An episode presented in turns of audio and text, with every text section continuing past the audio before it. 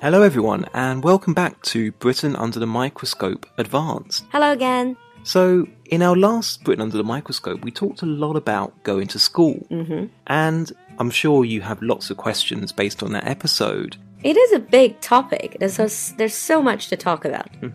So, today we're just going to be looking a little bit more depth about going to school in England. So, What it is like. What it's, what it's like, um, and also things like the issues that are facing schools in the UK and in England in particular. Mm, What are English people talking about when they talk about schools? Speaking of that, when I was in the UK, one of the things that really impressed me about English schools is the multicultural environment, the multicultural context. I think it has a lot, to, a lot to do with the whole society, especially around London being very multicultural. Oh yeah, absolutely. Uh, lots of schools. You have to think in the UK is is filled with people from all over the world. Mm. I remember when I was at school, we had people from about probably originally from about maybe ten or twelve countries as well. Mm. And now they're bound to be more. well, I'm sure there are. It's probably changed quite a bit since I went to school. So kids in the UK or in England, they grow up generally getting used to seeing people looking very different with different skin color, different belief and different culture around them. They just see them as as normal, as natural. I think that's very good for kids these days. Yeah, it's, it's brilliant. And especially in the UK, where we would also celebrate kind of maybe Muslim holidays, Hindu festivals. In schools as well. in schools as well. And there is a big drive to get students to learn more about different cultures, different religions.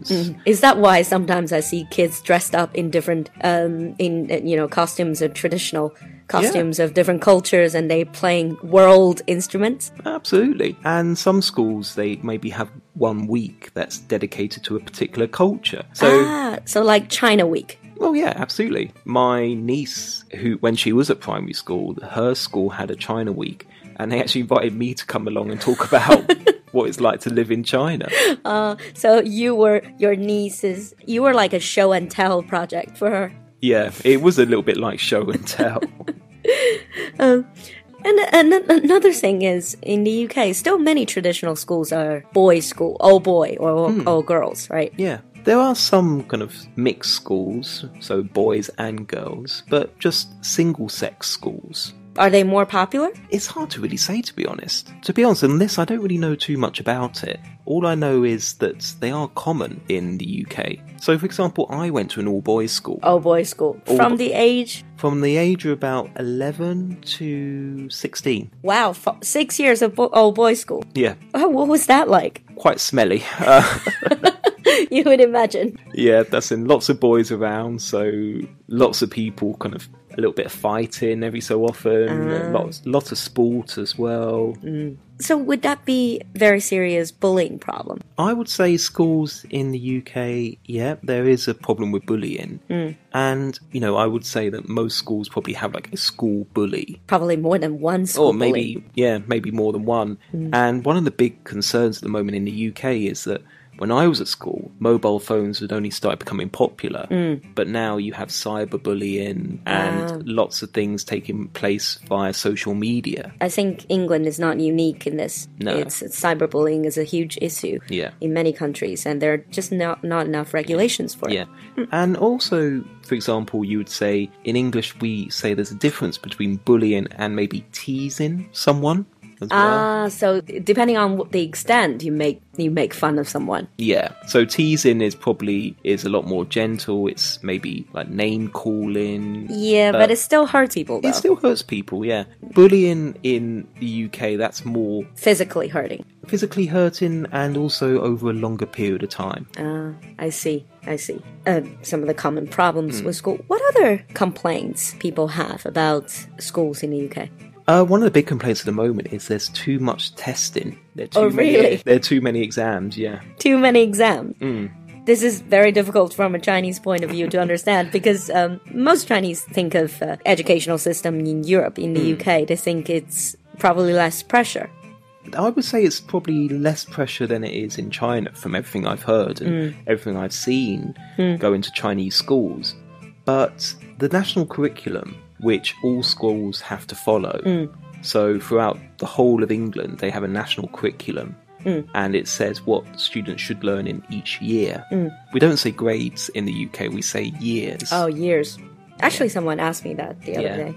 So, still too much testing. Absolutely. How many tests do you have It's- average semester, uh, average term? We normally maybe have two or so. I remember when I was at secondary school, we always had our end of year exams in May, but some of them were actually more to lead up to the GCSEs, which we talked about in the previous episode. So May would always be the exam season, which is not too bad because you would have the Easter holidays to prepare, you do them in May, and generally you'll just finish. So you finish a little bit earlier for summer. But you said people still complain about too much testing. Well, because they're worried about it taking dominance. They're worried about there going to be too much focus on testing in the classroom that they can't really learn other things. They don't want schools to teach towards tests. No. And this is also one of the main issues with schools in the UK is that there is a shortage of teachers because the workload of teachers is increasing because it's now becoming much more centralized and much more national system. Um, teachers have to teach to the curriculum and that involves a lot more paperwork. Uh, and teachers, are they well paid in the UK for secondary and primary education? They are quite well paid. The rate of pay is going up more, and the government are trying to enc- encourage more science teachers, maths teachers uh, to join schools. So they're offering lots of incentive, like cash incentives. uh, I remember reading it somewhere. One of the problems is the what they call feminization of primary and secondary education, Mm-hmm. where they have too many female teachers, not enough male teachers. yeah, I would say that is quite something that is relatively common in the UK. Why is that though? I don't really know, to be honest. Um, But if you think about primary school teachers, they're always women, or mostly women.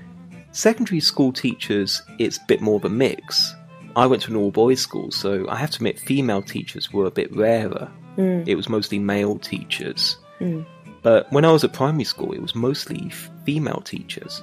So I think lots of similarities Mm-hmm. and also some differences. Yeah. So what would you would you say are the biggest differences? I would say the biggest difference for me is the multiculturalism. I think it would be great if uh, Chinese kids probably can grow up being more aware of the other cultures. And I'm sure schools are improving now, but it's very different because China is not a multicultural society. So sometimes it's very easy if you're always with a group of people that are from the same culture, then the way you think of the world tend to be quite set. Yeah. But there seems to be a lot of similarities, especially about the concern about testing, exams as well. Also the workload of teachers Yeah, absolutely. um, I'm sure there are a few, quite a few teachers among our listeners. Mm-hmm. If you're interested, please feel free to share with us your personal experience with the schools in China. Yeah, we would love to hear your opinions. We love to hear your thoughts. And for those people who are maybe even thinking about going to an English school as well, it'd be really interesting to hear about what you think are the biggest differences and similarities between the two systems. Okay. So, in our next episode, we're going to be leaving the school, we're going to be graduating and going on to university. Where there's a lot more to be talked about. Absolutely. So, until then, See you next time. bye. Bye.